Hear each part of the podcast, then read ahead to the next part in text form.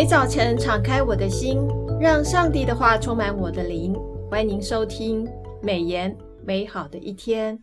各位听众好，杨牧师平安，姊妹姐妹平安，听众朋友大家好。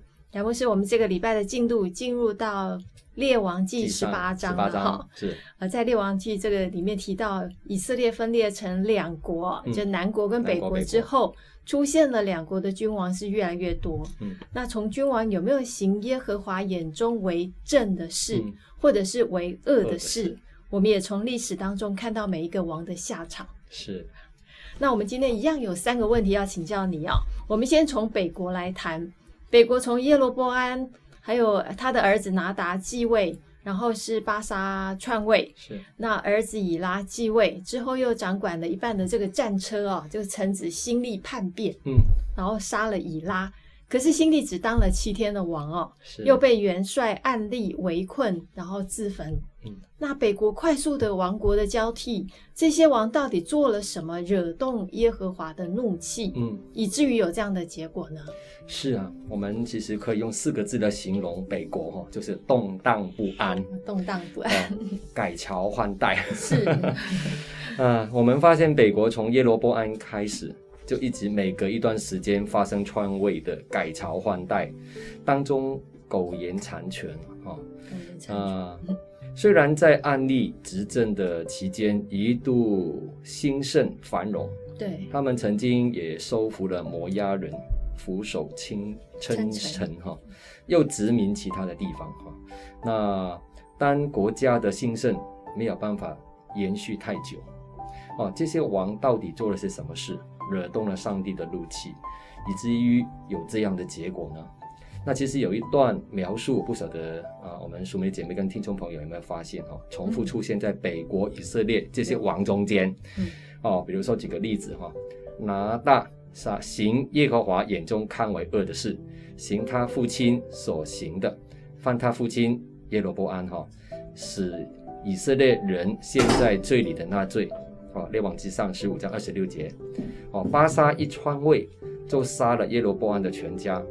哦，这边有一个记录说，这是因为耶罗波安所犯的罪，使以色列人陷在罪里，惹动耶和华以色列神的怒气。列王记上十五章三十节，巴沙也是一样哦。你看看有类似的描述，嗯，他行耶和华眼中看为恶的事，行耶罗波安所行的道，犯他使以色列人陷在罪里的那罪，就是在十五章三十四节。后面两个王，辛利、暗利，都是一样的类似的描述哈。列王记上十六章十三节、二十五到二十六节。那我们看一看美言作者刘新之牧师在五月八号的研经释义里面分析一下这些王效法了耶罗波安，继续拜金牛犊，另立宗教圣所，立凡民就是一般的民众为秋坛的祭司啊。那列王记上十三章三十三节，激造了信仰的掺杂与混乱。他们一再忽视上帝的话，从无名的神人，就是属神的人，就是先知哈，嗯，一直到先知亚西亚对耶罗波安的警告，到先知耶户对巴萨的警告，这些君王一再心存侥幸，眼中只有权位，没有上帝。他们的眼光何等短浅！圣经的作者评语不在乎这些王在地上有多大的丰功伟业，而是他们是否遵行耶和华的律法，存一个敬畏的心。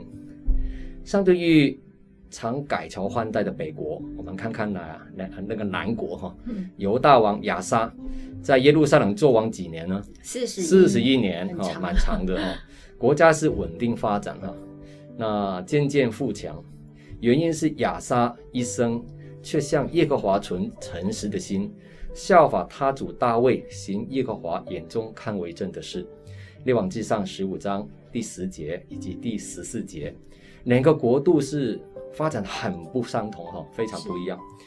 一国之君对国家、社会以及信仰层面都带来深远的影响。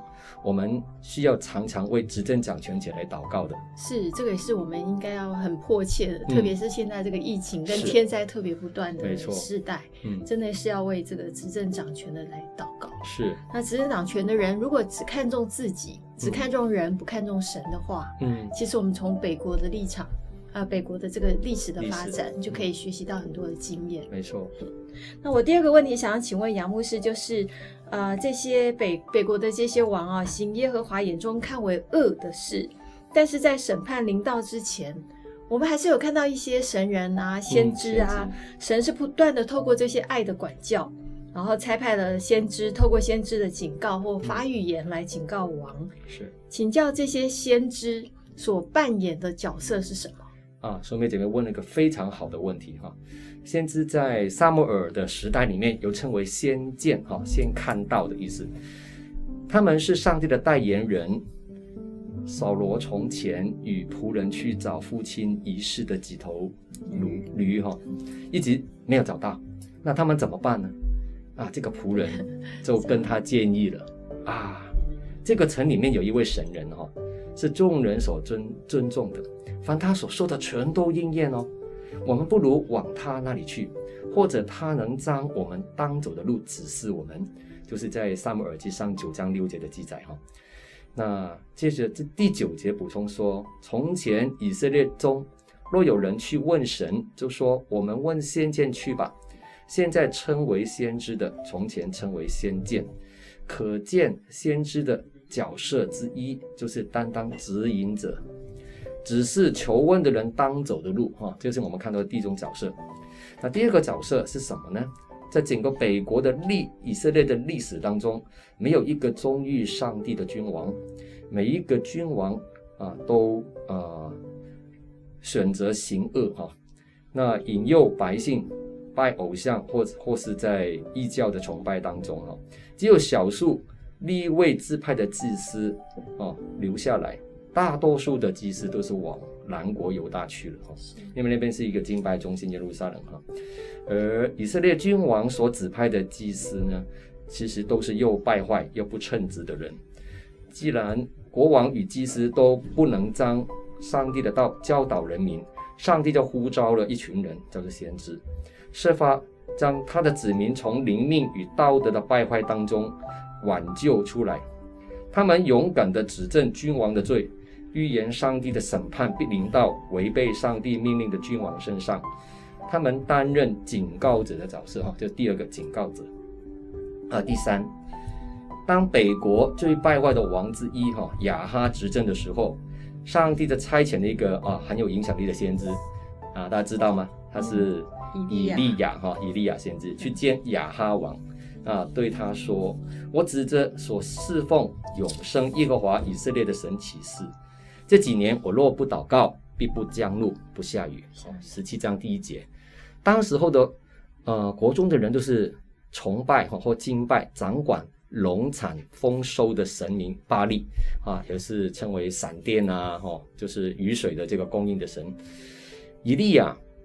先知告诉亚哈王，必有好几年干旱不下雨，除非他祷告上帝哈，否则旱灾是不会停止的。以利亚也引领百姓认识、寻求耶和华独一的真神。这些男女先知在南北两国以后的三百年当中，担当了激励百姓与君王悔改归向真神的重要角色。所以第三个角色就是他们是执政者以及以及百姓的激激励者哈，激励激励者，对对对。哦、所以刚刚杨牧师有提到，就是先知在以前叫先见，先见、嗯，所以它是一个指引的这个从从这个先见这两个字来看是。有个指引的作用。嗯，那第二个部分，他也同时担当了警告，是。预告这个上帝的审判会临到，是，所以这个是一个警告者的身份。嗯，那另外一个就是在激励，就是像以利亚这个角色，嗯、他祷。告啊，三年不下雨的话，就是三年不祷告，就也不下雨，也不下这个露哦，不降露哦，所以这是一个激励者的角色，对，也鼓励这个君王要悔改，悔改，嗯。那我们第三个问题，我想要请问杨牧师，延续的哈，嗯、北国在案例之后是亚哈继位，是那这个时候历史上的有名的先知，就刚刚您提到的这个以利亚出现了。嗯、那以利亚的事迹在列王记中有很大篇幅的记载哦，嗯、我知道是十七、十八、十九章，好像都是跟以利亚有关系的。那以利亚呢，他受了上帝的启示，提到刚刚那一段，就是若不祷告。嗯天不降露，也不降雨，嗯、然后还有乌鸦叼饼，这个是，是呃儿童主日学都会学到的一段了。他受那个沙勒法寡妇的供养，嗯、这也是很特别的一个奇妙的供应哦。那坛内不缺面，瓶里也不缺油，还有他祷告使这个沙勒法的寡妇的儿子复活的这件事，甚至在加密山，就是巴利的这个大大本营吗？巴利的呃揭穿巴利的假先知。还有被这个王后耶洗别追杀的一段这个故事，嗯、请问一下杨牧师，嗯、圣经用了这么大一个篇幅提到先知以利亚，嗯，上帝到底希望我们从以利亚身上学习到什么呢？哦，这是一个非常重要的一段啊，也是我们从以利亚身上可以学到的啊、呃、很宝贵的功课。首先，我们从以利亚身上学到的第一个功课呢，就是神的儿女有祷告的权柄哦，神的儿女是有祷告的权柄的。他关心国家的执政掌权者，他被差遣去见一位信奉巴力以及亚舍拉的偶像的君王，叫做亚哈王。啊，他去警告亚哈王说：若他若不祷告，天必不将雨露了。哈、哦，就是第一节提到的。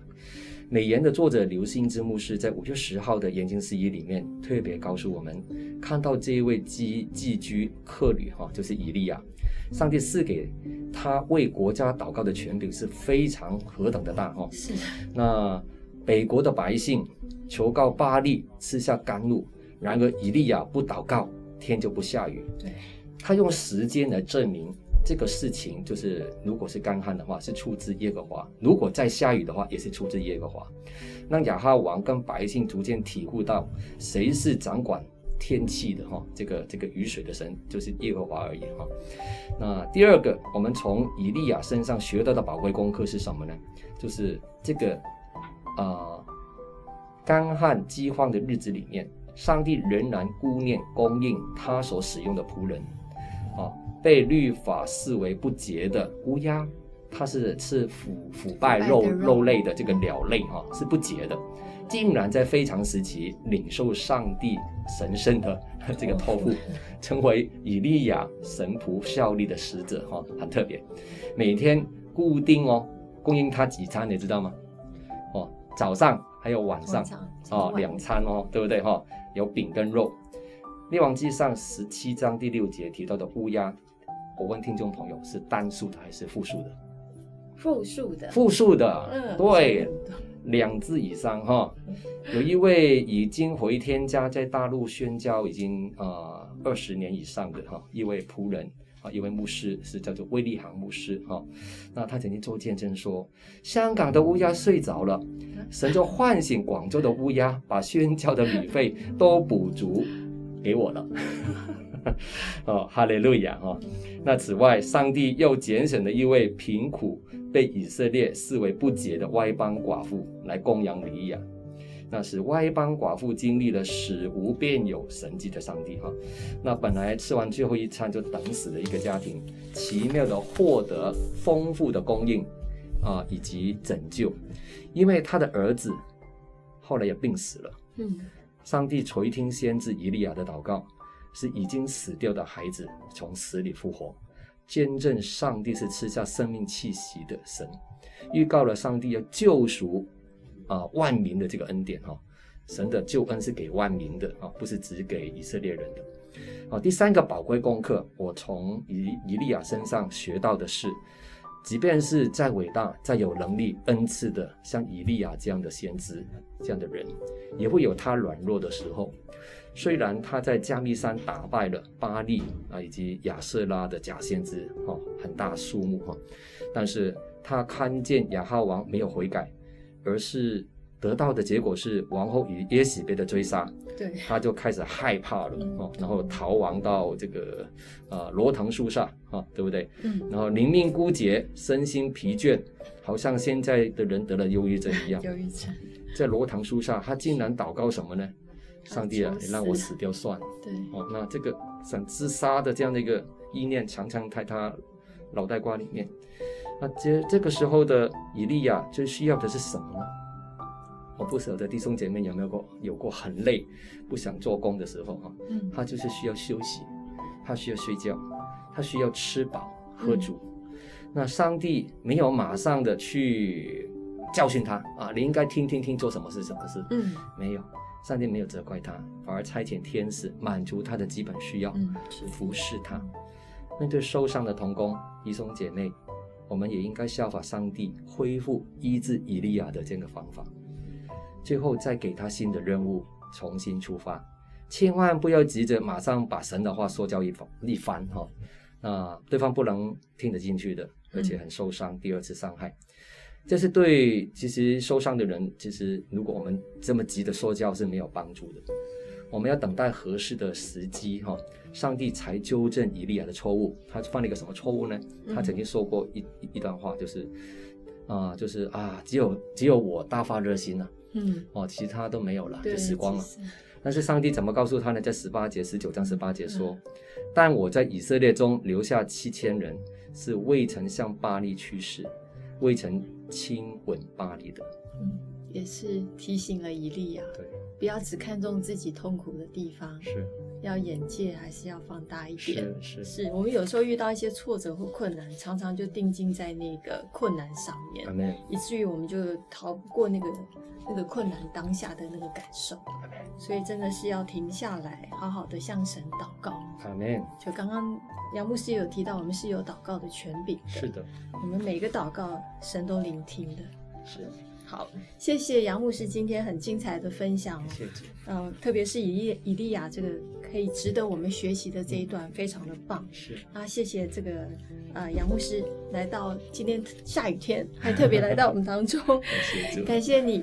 好，那每日研经是台湾历史最悠久的这个灵修季刊，是由华人牧者撰写，贴近华人的文化，而且一天一夜的进度陪伴大家。五年精读圣经一遍哦。以往我们常常会觉得有一些历史书很难读，那现在每日研经释义刚好从四月一直到六月底，要陪伴大家来读列王记的上下卷书。